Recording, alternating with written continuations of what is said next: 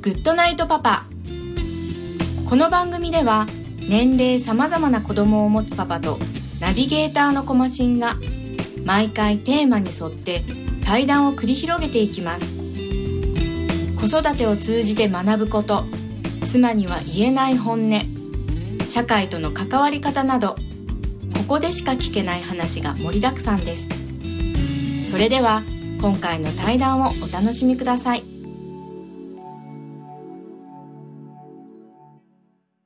はい、えー、今回のゲストですけど、稲垣さんです。よろしくお願いします。よろしくお願いします。はい。えー、と、今日はですね、えー、はるばる、えー、東京の方から、東京から来ましたね、今日朝一の便で。えーいらしてまして、えっ、と、まあ、そう言っちゃったんで、先にじゃあ結婚式の そうですね。そうですね。何のために来たのかっていうそうそうそう、そう。いうことはちょっと繋がんなくなっちゃうんで。で、今ですね、えっ、と、まあ、友人の結婚式の、えー、2次会から3次会の間の、そうですねえー時間にちょっと今、あの、えー録音をしておるんですけども。で、まあ、お互い多分、えー結婚式、同じ、その、参加した結婚式、結婚式は2回3回多分あると思うんですけど、はい。えっ、と、なんか今までその、印象に残った結婚式というかですね、あの、なんだろうな、めちゃくちゃ泣いてしまった結婚式っていうんですかね。そういうのとかなんか記憶あります？まあ自分の結婚式でもいいんですけど。あのーまあ、自分の時の結婚式は、やっはいぱ振り返ってみて思うのは、僕はあれなんですよね、東京の出身なんですけど、はい。あのー福岡で転勤で行っていた時に、まあ、出会った、うんあのー人が今の妻なんですけど、はい。まあ、その妻の出会いのきっかけになったあの友人のつながりはい。っていうのはなんか僕は今でもすごく大事にしてるんですけど、はいあの東京出身なんですけどもあの披露宴を福岡でやったんですよねうん逆に福岡でしかやっていなくてああ、はい。いまだに東京の古い知人友人にはいまだにすごくあの言われるんですけど、はい。お前なんでやんないんだみたいなことを言われるんですけどまあはい。それだけちょっと僕にとっては出会いのきっかけになったつながりでもあるし、うん。あのーっていう意味でちょっとであと自分の親にその福岡のつながりを紹介したいなというのもありましてやっぱりなんか東京でやるとちょっとやっぱホームとアウェーってできちゃうと。思うんですよねだからあくまでもみんなにとってのホームのつながりだけにしようと思ってあえて福岡でやってその時は嬉しかったのはあれですねその今も言った通りその自分の両親がうん。自分のそのすごく大切にしてる福岡のつながりを初めてその自分の目の前目でちゃんと見てうんあ。こんないい人たちなんだねっていうのをこう感じてくれたっていうのはすごく嬉しかったですね。で、なんか、はいあのーそういう親を見て、僕もすごくうるっときて、まあ、で、何より、その、10年前、もう10年前になるんですけど、一人で転勤で東京から福岡に来て、うんその時って本当に、知り合いが一人もいなくてですね。はいで、まあ、その、そこから結婚したのは、えっと、その、4、5年、4年後ぐらいとかなんですけど、まあ4年経ってこんなにこうね温かい友人の皆さんが来てくれたっていうことがうん。すごく嬉しくてあんま僕人前で喋ってて泣く方じゃないんですけどはいはい。スピなんか自分の挨拶かなんかの時に泣いたのをすごく覚えてるですね。はい。それがなんか自分の結婚式のやっぱ一番のうん。思い出というか、あれなんですけど、あの自分が参加してやっぱ泣いちゃうのはあれですね。あの親御さん。ああはい。はいああそうですね、はい。僕もそれ同じなんですけど、なんでしょうね、そうなんですよね。あのこの親とこの子とかの間には何があったのかなとか、はい。い、うのがまあありますよね。そういうのが、は特にそのあれですねもう亡くなられてるい、うん親御さんとか、はい、はい。ねあの分け合ってやっぱ別々で暮らしてる、ねはい。ご両親とかはい。なんかいろいろありますけど、なんか、あのーそういった方に対して特にそのそこでしか言えないような感謝の気持ちを、うん。あの新郎新婦の方が言う時とか、はいなんかそこにあるドラマみたいなのをその時初めて言ったりするじゃないですか。今までは言えなかったんだけど、お母さん実はねみたいな。そうですね。そういう話がねすごい弱い。僕はあの 映画とかドラマとかでもやっぱそういう家族ものがすごい弱いのであ本当ですか？この話来ちゃうともう。あー。あのちなみに今日のその先ほどの結婚式というのはちょ今日僕は参加しないんですけどえーっとなんかそういうポイントってありました？あのーそういうポイントはですね、あったかな？あったかな？あの、今回のケースで言うと、はい。すごくその作りとして、はい。あんま泣かせにかかってなかったというか、おおはい。あのーすごくこう新郎がですね、はい。みんなからいじられつつ愛されるみたいな人なので それがすごく出ていたというかはい。逆にあの僕が2ヶ月ぐらい前に参加したうん。結婚式の時が、はい。ちょっとやっぱそういうちょっと涙を誘うものがありましたね、うんはい。はい。あのそうですね。なんか言っていいのか分かんないですけどあの前のそのお母さんがもう亡くなられていて、はいはいそうですよね。はいはい。その後新たに自分のお母さんになった方うんに対してその新郎がそこでしか言えないようなその、ね、育ててくれてありがとうとかなんかそういう感謝のはい。思いを多分その面と向かっていうのってそんななかったと思うんですけど、うん。そこを初めて伝えてまあそのお色直しのうん。で一旦ねはいちょっと中座する前の時の挨拶だったんですけど、それを見ていやいい挨拶だなと思ってうん。泣いちゃいましたねあの時いやなんかあれですよね、その、えーこれからはお母さんと呼んでいいんですかっていうふうな話してたやつですよね、確かそうですねそれですあれはね、うん。僕ちょっとね泣いてしまってちょっと席外しちゃったんですよね、そうあれは外しましたかあの時。外しましたよ私は。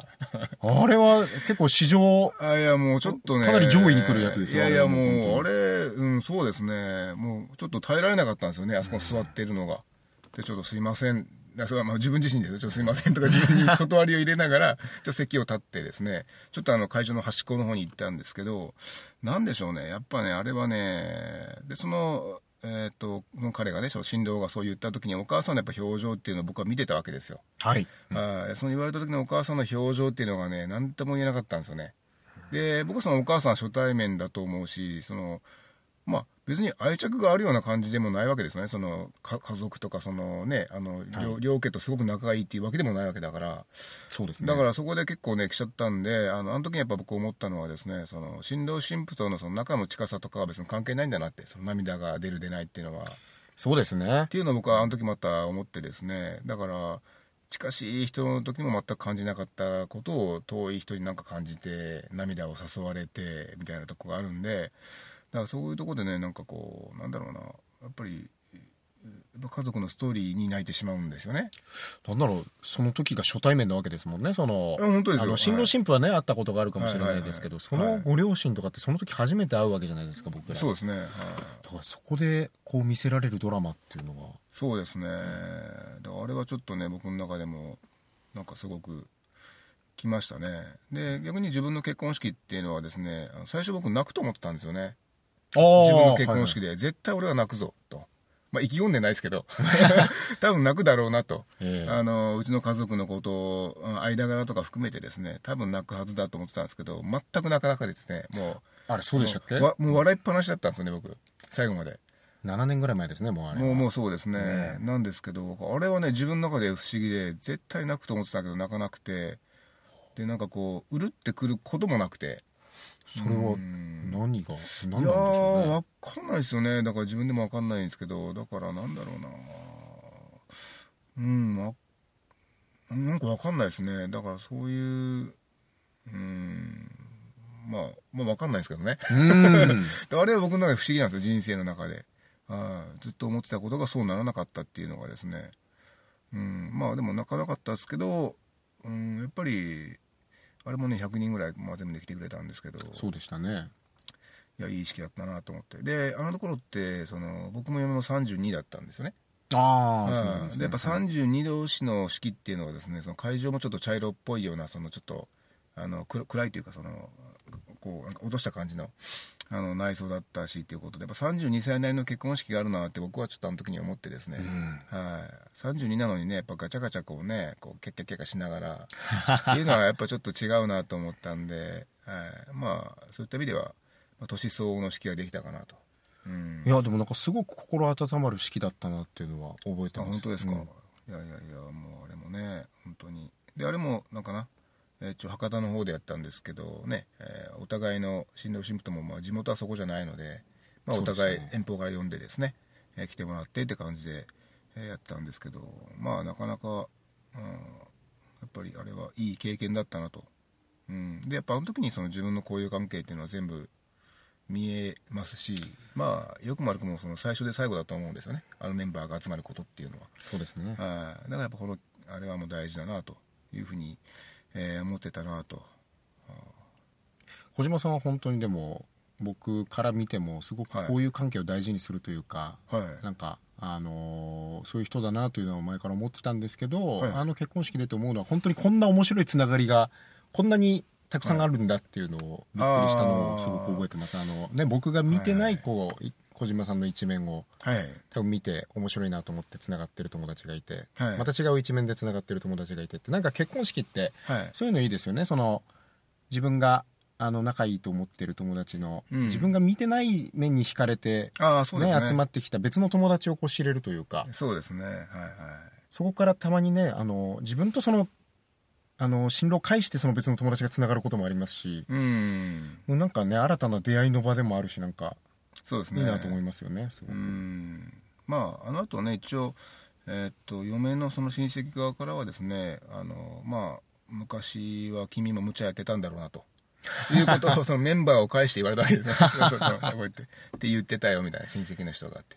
君たちと付き合ってるってことはよほど彼も無茶やってたんだねみたいなことを。もうそれが分かるわけですね。わかる。ね つながりを見るとも。うわかるぐらいの外見をしてたっていうことだと思うんですけどね。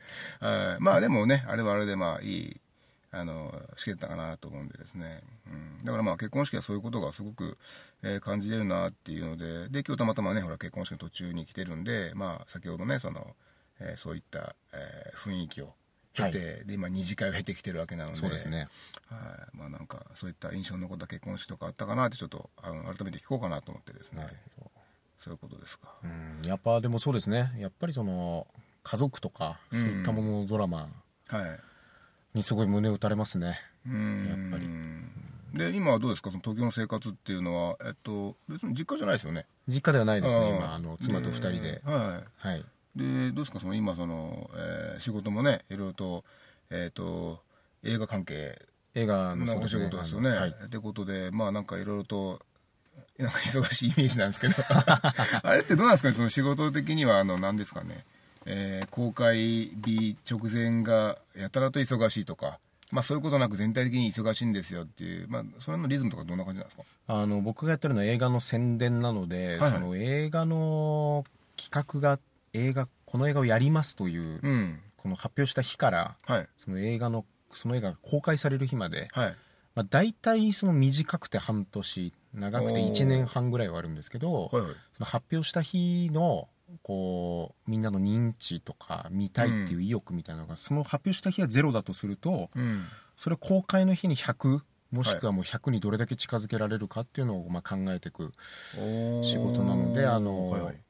予告編とかポスターとかを作ったりとか、うん。あとはなんかその役者を使って映画のイベントをやったりとか、うん。別になんかそういうもういろんなことをもうやっていくんですけど、うん。あのなので結構やっぱりその直前にどれだけその映画を盛り上げられるかっていうところが大事になってくるのでうん。まあ3ヶ月前ぐらいからその公開日の逆算して3ヶ月前ぐらいからこうぼちぼち忙しくなってきて、結構公開する月とかははい。まあ結構確かに忙しいですね。ああ、はい。もう会社入って何年でしたっけ？10年。もう今13年目ですか13年ね。どうなんですかね？その1個の会社で13年って結構長かったりとかいうイメージもあってえーなんかそこそこそこなんかこう自分のやりたいようにやれるっていうかその動きやすい環境にもうなっている状態ってことですかね。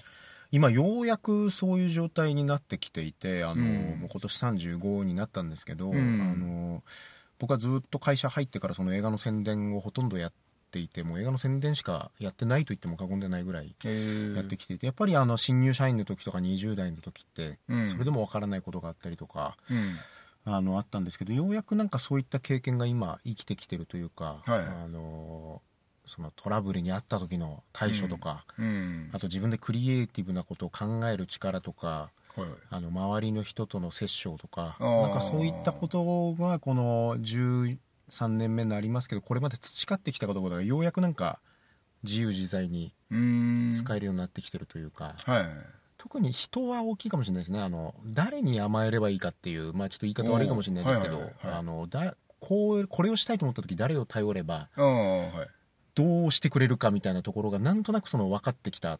でその人にちゃんとお願いをして面白いことを一緒にやれるというかはい。っていうようなことがあのなんとなくそれがあのできるようになってきているのがいはい今かなと思って。おーいますね。それいい状態ですね。そうですね結構。うん。結構それってなんか時間かかったんですか？そこに行くまで。そのなんだろうな。まあいろいろとほらねあの転勤とか移動とかもあるでしょうからね。ええ。人も変わるでしょうからね。そのキーマンっていうか。そうですね。そうだからうーん僕はそれで言うと良かったのはあの一つの会社でずっと勤めようと思ってたわけではないんですけど、特に転職をしたいとも思わなかったので、うん。でまあどんどんやるたびに自分はこの仕事が好きになってってるなという認識があったのとあと結構その映画の宣伝っていうのをずっとやってるんですけど細かくその中でやってる内容が3年に1回ぐらい変わってくんですよ。はい。だからそれがマンネリにならないでいろんな分野にこうなるべく早く対応できるようになる力っていうのが多分一つの仕事をずっと続けて、例えば12年同じ仕事やって、うん。いきなり13年目で変わった人より 3年に1回コロコロ変わってる方があじゃあ次ここねって言われた時に対処がしやすくなってくうん。ですよね、はいあの新しいことにあまりテンパりすぎないで順応していけるというかはいはい。なんかそういうのは別に自分で望んでその移動してるわけではないんですけど、うん。会社にそういうのをねこう移動して移動の事例を出して出てそれで自分が移ってってまで自分なりにそのやっていこうと思ってうん。やってたそのたまたまの成果ではあるんですけど、うん。あのそういったところのその順応性とかも含めて今が一番結構自由に仕事ができてるなと。でやっぱこの年ならではのはい。こう重い仕事というかあの責任感もかかるような仕事も任せてもらえるようになったので、うあんのっていう意味ですごく充実は今はしてますね。そのうん。結構この仕事って自分のやったことが世間にまあ最近の言葉で言うとバズるっていう言葉ですけど、すごくあの反響が分かりやすいというか、テレビですごくはいはいはい。特集みたいな感じで取り上げてもらったとか、うん。あと単純に自分のが中心になって作った予告編が YouTube ですごい再生回数になってるとか、うん。でまあ挙句それ公開されて友達がその映画を見たよってなんか連絡をくれるとか、はい。あのそういったようなことで結構反応が分かりやすいうん。仕事ではあるので、なんか少しこう自分で世の中をはい。まあ大げさな言い方ですけどちょっと動かしてるというか、はいはいはい。そういった感じを少し味わえるうん。仕事ではあるので、それってあれですね。ちょっとまあ形は違うけどあの職人みたいなもんですね。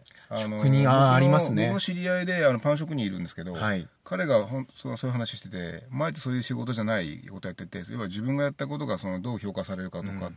その何も返しがないからそれが嫌でそのパン職人になったまあ友達がいてですね。へあーでやっぱあれはもう作ったものがしかもパンとかって目の前でね店舗でだから作ったのが目の前で美味しいとか美味しかったですとかっていう反応があるからやっぱそれがたまらんと。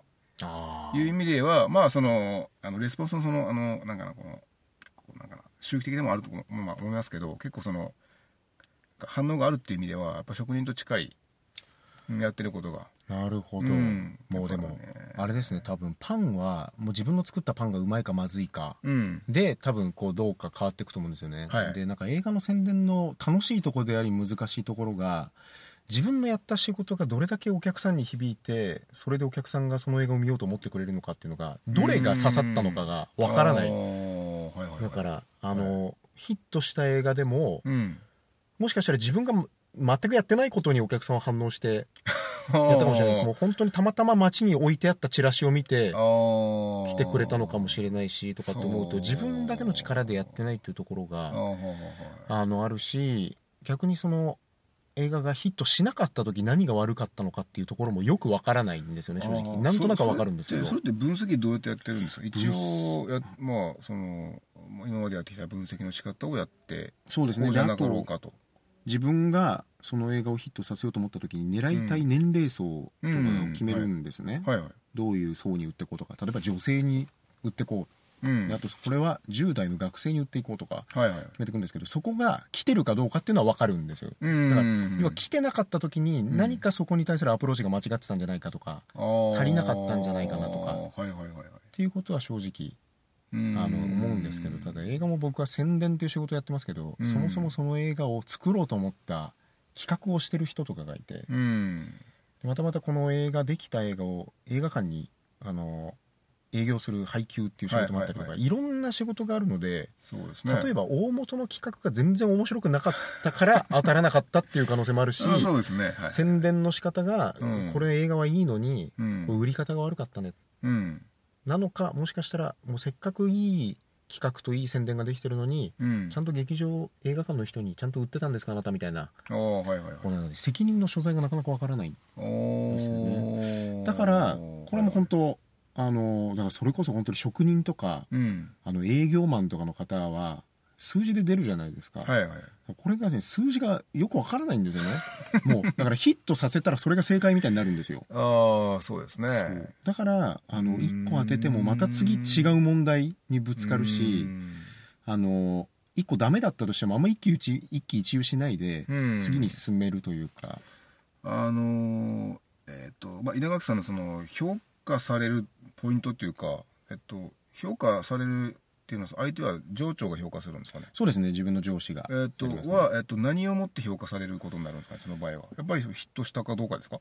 えっと、ヒットしたかどうかは、えっと、多分大きな要素。であと、はい。はいまああれですねその結構どこの会社でもそうかもしれないけどその対人関係その問題を起こしてないかっていおう、ー。まあ、ここはちょっと保守的なところかもしれないんですけど、もしかしたら、やっぱりいろんな人と結構うまくやらなきゃいけない仕事ではあっていろうんんな会社が結構映画って関わってるので。ね。その人たちとこううまくウィンウィンになる関係を一社一社と築いていかないといけないっていううん。ところで言うとやっぱそのコミュニケーション力とかがうん優れてるかっていうと、あとこれはもう多分働いてる人だったら全部そうかもしれないですけどどれだけ新しいことをうん自分で作ってやってるかっていうとああはいはいはいこですかね。それはそうですねどうですか？あの結構新しいことを作ってるんですか？自分で。あのだから僕はそれでいつも思うんですね。あの、うん。天才はうん。多分もう全く何も見なくても、はい。ゼロからひらめいてうん。1を生み出して、はいはい。多分それを100にできる人が天才だと思うんですけど、まあ大半の僕を含めた凡人はやっぱりこれまでに先人がやってきたことを少し改良して、はい。自分色にしていくっていううん。方法で、うん。多分それで少しでもクリエイティブを作っていこうと多分うん。しないと天才じゃないのでできないんですよね。だからそうですね。僕で言うと今やってることは映画で他の会社がやってることとか、はいうん。はい。あとは他の業界がやってることとかをうん。ちょっと勉強して、おー。それ言い方悪いですけどパクるっていうはいはいはい。やり方をして、あの自分の色にしていくというか、うん。だから映画の宣伝でイベントとかを考えたりするんですけど、うん。割と僕はその音楽のイベントとかでやられていたようなことをうん。少し、あのアイディアを借りてはいはい。自分のイベントにしたりとか。っていうことはなんかやってたりしますね多分、ん。そうしないと多分新しいことって自分はできないなと思って、うん。でそれをやり続けていく先にある日奇跡的にひらめきが生まれるのかなみたいな。うん。ことも思ったりとかはい。するんですけど。あのあれじゃないですかもう今35だからもう下も入ってきましたよねいっぱいね結構入ってきましたね。もう一回りしたであですよね。で。その下の出してくるアイディアとかってやっぱあれですか？そのおおってなんか来るんですか？あのなんかこれはもうまさに自分が新入社員だった時のことを思い出すんですけど、うん。うんああ面白いこと考えるね。でもこれ無理だよね。みたいな。でもなんかそれでいいと思うんですよね新人の時って、はいはいはいなんか。いやいやねやっぱりね来ると思うんですよ。もうだってジュームね下とかやったらやっぱりおおってそう。きたかみたいな多分出してくると思うんですよね、だからそこはまあ難しいところではあるんですけどその明らかにそのなんだろうなこう狙ってるやつっていうのはまあ難しいところはあると思うんですけどなんかバランスよくなんかねいいアイデア出してくる人ってやっぱいるからですね、はい。そうですね。なんかだからあのあんま一番若手の子たちで、うん。僕が苦手なのはもう過去にあったようなことを掘り返してきて、はい。あのタイトルだけ変えたような ものとかを出してくるとなんか非常にもったいないなっていうなんかせっかくが最近まで学生やっててはいはい。若い感性でしか考えねあうんの突っ切れる年なのに、そうですね。守り入っちゃうともったいないよなっていうのはすごいうん。思うんですよね、うーん。いやーねまあ多分これからねまた下がガンガン出てくると思うんですけどあれかもう少ししたら今度その管理する側にもう回るぐらいですか？まあ、もう年齢で言うとあと多分5年以内ですかね。だからうん。まああんまそこ全然興味がないので今。あれでしょもう、まあ、ずっとプレイヤーでいたいでしょ？そうですね。痛いですね。ねだから人の出勤退勤の時間がどうだとか なんかはい。気にすることに興味がないはいはいはいはい。はい全く同じですね。ねそうですよね。あれはねなんだろう。だから逆にできる人はねあのある意味すごいと思うんですよ。本当にすごいと思いますよ僕は。尊敬しますよだだってもうできないもんだって。興味ないもんだって。だって自分がこれまで楽しくてやってた仕事を取り上げられて、はいそれをやってる部下たちをちゃんと会社来てんのかとか。か気にしなきゃいけないんですよ今度はこれを。ねえだからそれはねだからねどうなんだろうなっていうのがあってまあねこれからのちょっとあれですけどね。そこがねちょ自分も嫌でねあのね勤怠管理とかっていうのがあったらちょっとどうしてもね僕は逃げてしまう方なんで。なんかね逃げたくなっちゃうしでもそうですね。でも年齢的にうん。ね僕もそうですし小島さんもそろそろちょっとそこと向き合わなきゃいけない、そうです年になってますからね。だからそこと向き合わなくちゃいけないんだけどやっぱ僕はどうしても根っこが子供なのでそこと向き合わないようにすればどうしたらいいかってことしか考えてないんですよね僕は。僕も最近考えますねそれは。本当に。だそれが社会人としてそのダメなことなのかあの、まあ、それはそれでいいじゃねえかってことなのかっていうのをねちょっと考えたりとかすることもあるんですけどやっぱねあのやっぱしたくないものはしたくないんですよ。それは思いますね。やっぱりあのストレスでしかないというか、はいはい。あの僕は今すごく会社行くの楽しいんですよ。はいいいですね。やっぱり自分のやりたい仕事があって仲いい、うんね同じ会社の人たちがいてってそういう人たちとこう一緒に仕事できるの楽しいなと思ってうん、行ってるんですけどそうだからこれが本当管理職になった時に、うん。まあなんだかんだやっぱ仕事ってその仕事の内容が面白いかどうかってことが一番大事だと思うんですよね。そうですね。あのそうだからそうじゃなくなった時に自分はどうモチベーションを保っていけるのかとか保保っていけないから違うところに移るのかうん。自分で起こすのかうん。その時になってみないとちょっと分かんないんですけどそこは多分この何年かの間ってすごく考えることなんだろうなっていうのはそれってこの後の3次会でちょっと聞いてみようかなそういうふうな人がいたとしたら。ああそうですね。うん。ちょっと聞いてみたいですね。うんもしいたらね聞いてみてから。ですで今のその状況って楽しいんですか？とかね。うん。ちょっと失礼かもしれないけど。聞いてみようかな。でも本当に最近やっぱりはい一つの会社にずっと勤めてる人ってどんどん少なくなってきてる、うんまあそうですね。確かに。そうそうあそう。のやっぱだから会う人会う人やっぱ独立してる人とか、うん。職を変えてる人とか、うん。もう早ければ20代でそういう人いますから、なん。うんかすごいなって思いますよねやっぱり。そうですね。うんまあじゃあそういうとこが、まあ、これからの課題っていうことですかね。そうですね。まあでもちゃんと面白いことをやっていくとうん。いうことですね、多分ねあのその稲垣さんがねその面白くないことをしてるなってもし僕が感じたらねちょっと距離を置くかもしれないですよあお前昔面白かったのに今それ？みたいな。か絶対出ちゃうじゃないですかそれ。なんか面白くないからなんか仕事面白くないから最近なんか趣味をこうやってるみたいな。うん。のでもいいと思うんですけど多うん。分僕はそれは逃げだなとうん。思うので、うん。だからねそこだけちょっと気をつけたいな。まあ自分も含めてですよ。気をつけたいなと、でやっぱりそのあいつ面白くなくなったぜって思われたらねそこからまた挽回するので結構時間かかるんですよね多分、だしやっぱ難しいですよね、はいはい、だからそうならないようにっていうことでその自分なりにあの面白いことは何かとかあのこれっていいんじゃないかっていうことをやっぱやっておきたいなっていう感じで、まあ、考えてるんですよやりたいですね。うん。はい。まあ、そんな話をしておったらですねぼちぼちあのお時間が、えーやってきてしまったみたいなのあっという間ですね。あっという間なんですよ。なので、えーまあ、この辺りで今日は終わろうかなと。3次会がありますからね。あそうですね。あじゃあすぐ行って、まあ、いっぱい飲みましょうね。行きましょうか。はい。ということで今日はどうもありがとうございました。ありがとうございました。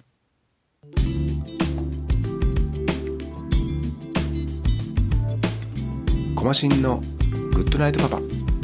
今回の対談はいかがだったでしょうか？